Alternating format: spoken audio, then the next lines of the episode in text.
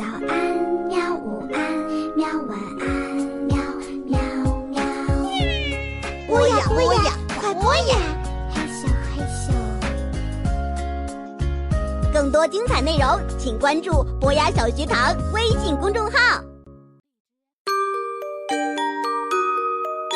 国际大奖小说系列《无字书图书馆》，作者霍尔迪·塞拉。伊法布拉，译者李静阳，新蕾出版社出版。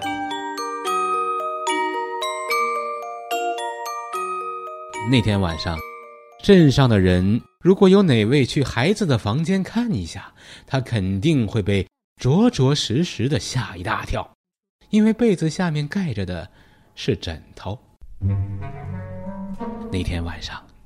镇上的人，如果有哪位探出头向窗外张望一下，他也许会以为来了一群巨大的耗子，或是小偷，正在镇上搞破坏呢。整条街上都可以看到若隐若现，但并非偷偷摸摸的影子。放轻的步伐里透着平静的气息，孩子们的呼吸中都有着一些局促，却带着一丝迫切。所有人都朝着一个方向奔跑着，图书馆的后方。事实上，马家只告诉了他十来个最亲密的朋友，但是他的每一个朋友因炫耀或是分享秘密，又告诉了另一个朋友以及朋友的朋友。于是，在那天晚上定好的时间，可以说。几乎所有八到十四岁的孩子们都在图书馆的后面集合了。大家都穿着深色的外套、抗寒的毛衫、带有固定支座的手电筒，准备变身为小作家。有两三个人甚至还戴着面具。女孩子们把头发扎起来了。所有人中啊，要数福通最想当间谍了。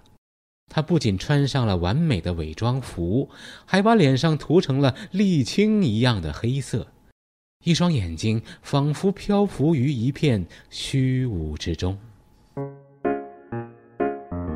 马家在这一大片人群前呆住了，至少有五十个孩子。我们会被发现的。他为自己的倡议有这么大的反响而不知所措。所有人都安静下来，等待着。好吧，他小声地交代着这次行动的任务。计划是这样的：我们沿着这里爬上去，从那扇窗户进去，从书柜上面下到中央的空地上，然后我们就开始写作。但是记住，不要发出任何声音，不然会被逮到的。如果有人困了或是累了，你们知道怎么做。按原路返回，上床睡觉，听清楚了吗？所有人一致点头，行动。马家第一个爬了上去，动作敏捷而利落，其他人也没有落在后头。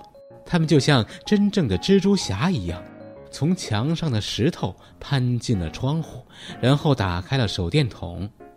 无论是谁，都会被这幅不可思议的景象所震撼。书架上的藏书和地板上起伏的字母小沙丘，用魔力般的气息赋予这片荒漠以生命力，实在令人叹为观止。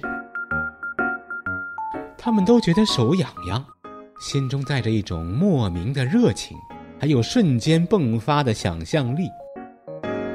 他们太长时间不写东西了，因为缺乏兴趣、无聊，或是精力集中到了其他更简单的东西上面。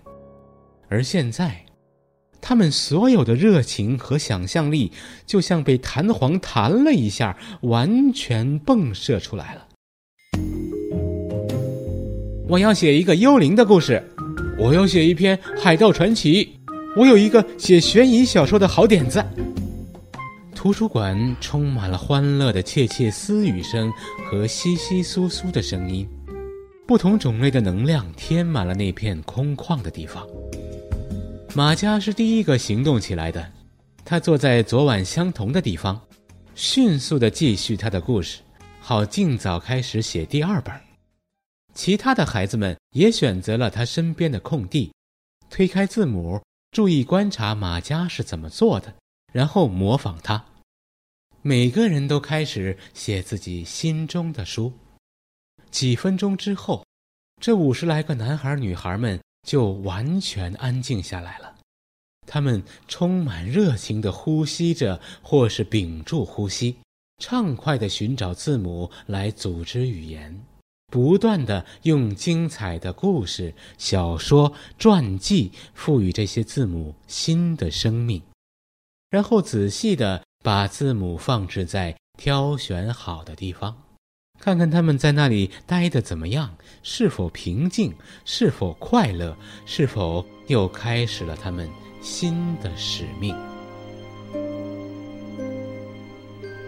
五十盏甚至更多的灯，五十片甚至更多的光芒，五十位甚至更多的小天才在一片荒漠中创作着，或者说，根据他们自身的经历和想象，创作着。